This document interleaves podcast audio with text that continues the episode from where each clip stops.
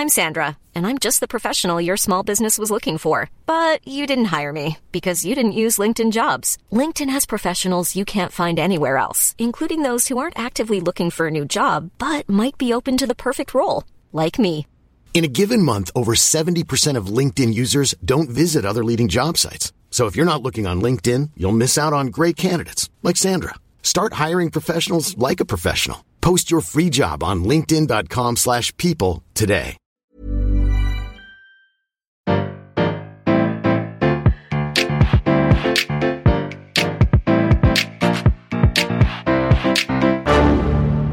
Bonjour, vous avez choisi la réponse D. Mais d'abord, écoutez la question. Aujourd'hui, dans la catégorie sciences et technologies, je vais te poser une question sport. Quelle est la particularité des champignons du genre Cordyceps? Est-ce que ce sont Réponse A, les champignons qui se vendent le plus cher au monde? Réponse B, les champignons qui tuent le plus de gens au monde?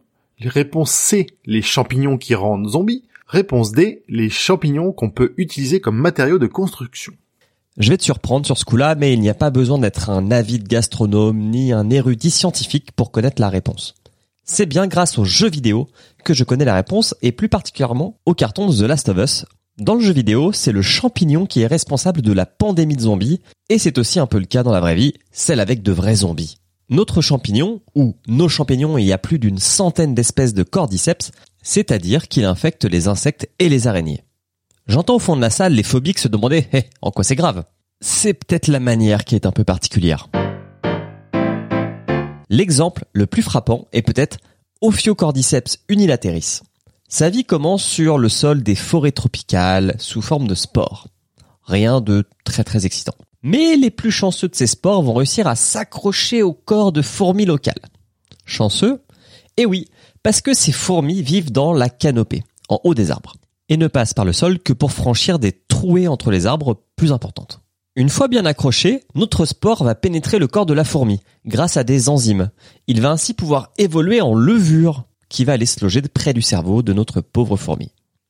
Une fois que les cellules de champignons sont en nombre suffisant, elles vont libérer des composés permettant de manipuler le système nerveux de la fourmi. En gros, notre fourmi est devenue la marionnette du champignon.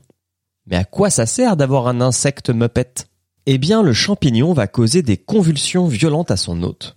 Son but, c'est de lui faire quitter la canopée, qui l'intéresse peu, pour arriver au sol, plus chaud et plus humide.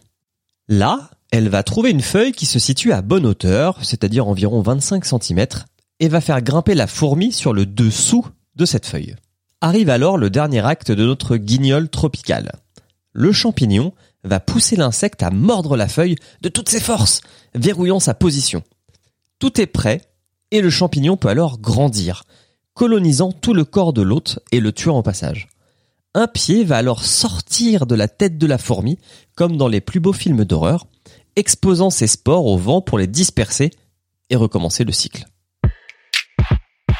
Les espèces de champignons zombificateurs fonctionnent à peu près toutes sur le même modèle, en visant un hôte spécifique et un lieu spécifique pour la mort. On verra ainsi des scorpions, des araignées ou des sauterelles privées de leur volonté. Ce qui est intéressant, c'est que le champignon ne remplace pas le cerveau, mais parvient à manipuler directement les muscles grâce à des substances bioactives. Mais si des insectes sont si facilement manipulés, qu'est-ce que ça signifie pour nous? Sommes-nous à la merci de super cordyceps prêts à nous asservir? Aujourd'hui, cela reste une hypothèse pour auteurs de science-fiction ou d'horreur, mais qui sait? Bravo, c'était la bonne réponse. Pour aller plus loin sur ce sujet, retrouvez les sources en description.